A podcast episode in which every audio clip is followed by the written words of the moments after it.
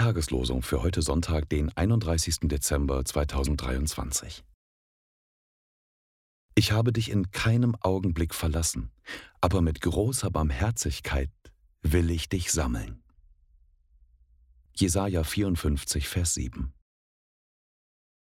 Unser Herr Jesus Christus und Gott, unser Vater, der uns geliebt und uns einen ewigen Trost gegeben hat und eine gute Hoffnung durch Gnade, der tröste eure Herzen und stärke euch in allem guten Werk und Wort.